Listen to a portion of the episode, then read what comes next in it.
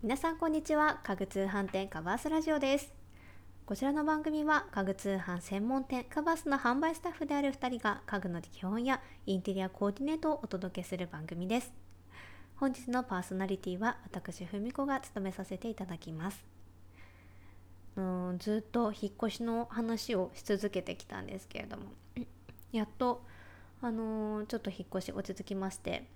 まだねあの床とか いろんなところに住所不定のものが転がってはいるんですけれども。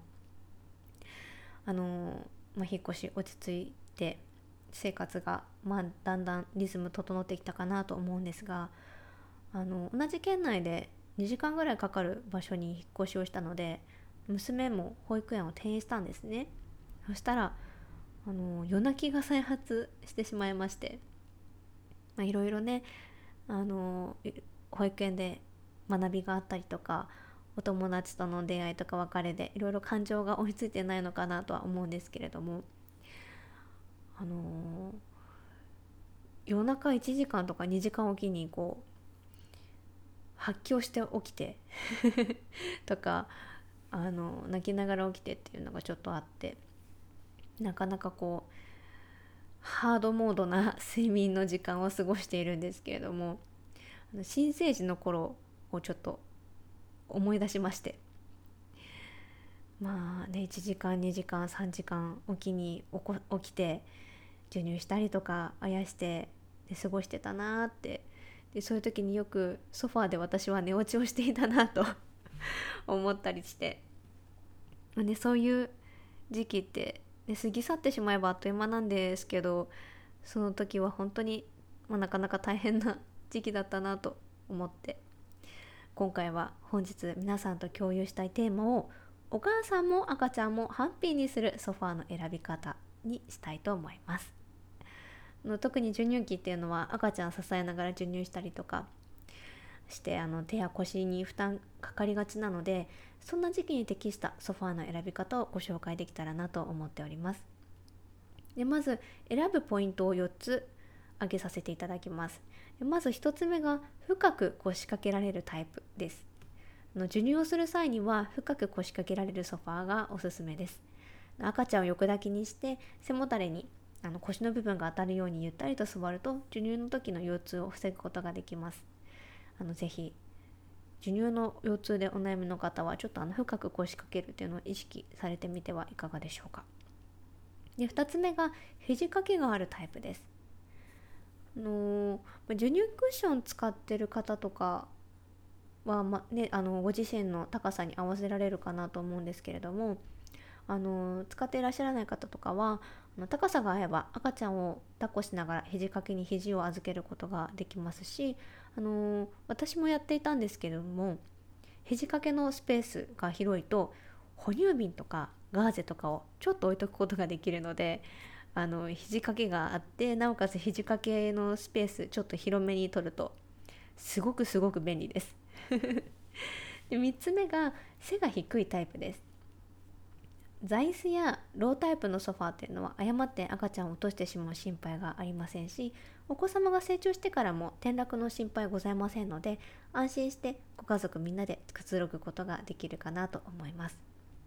で最後の4つ目。でこちらはビーズクッションです。ビーズクッションはあの中に入っているクッション材が一人一人の体格に合わせて形状を変えて安定してくれるのでとてもあの座り心地がいいタイプになっています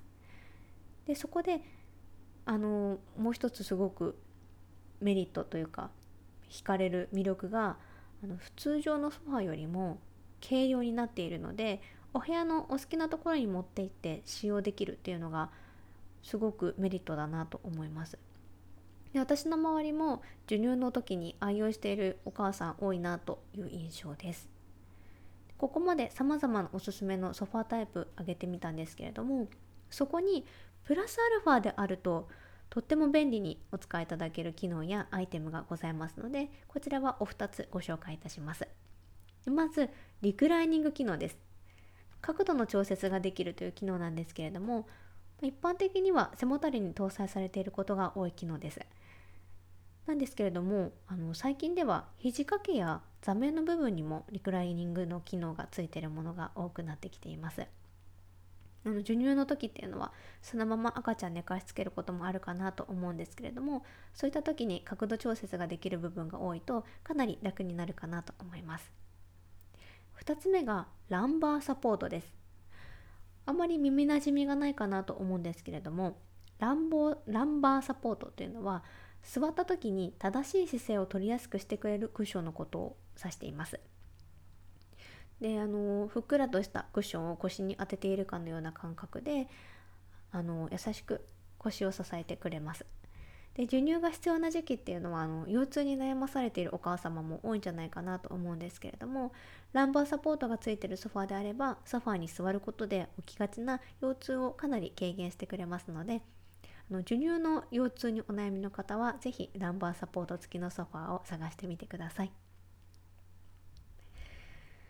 ね、あの授乳期って本当に過ぎ去ってしまって振り返るとああ一瞬だったなって思うんですけれどもその時っていうのはねなかなかこ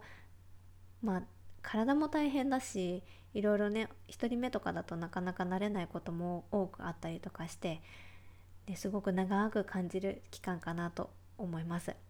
でねそういった時期をなるべくハッピーに過ごせるように授乳で使うソファには欲しい機能をたくさんたくさん求めてあの探してみてください。本日はお母さんも赤ちゃんもハッピーにするソファーの選び方をご紹介いたしました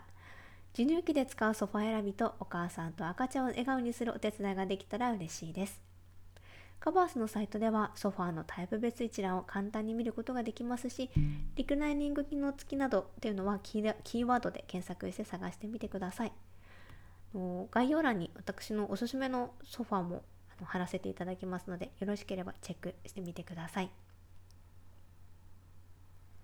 カバースラジオではインテリアや生活に関する質問を募集しています。例えば、6畳ワンルームにおすすめのベッドは？ソファーやテーブルでこんな悩みがあるのだけれど、などなどお悩みや気になるテーマを教えてください。皆さんがコメントしてくださったお悩みは番組のテーマとしてどんどん採用させていただきますので、ぜひお気軽にお声を聞かせてください。ご視聴いただきありがとうございました。それではまた次回の放送でお会いしましょう。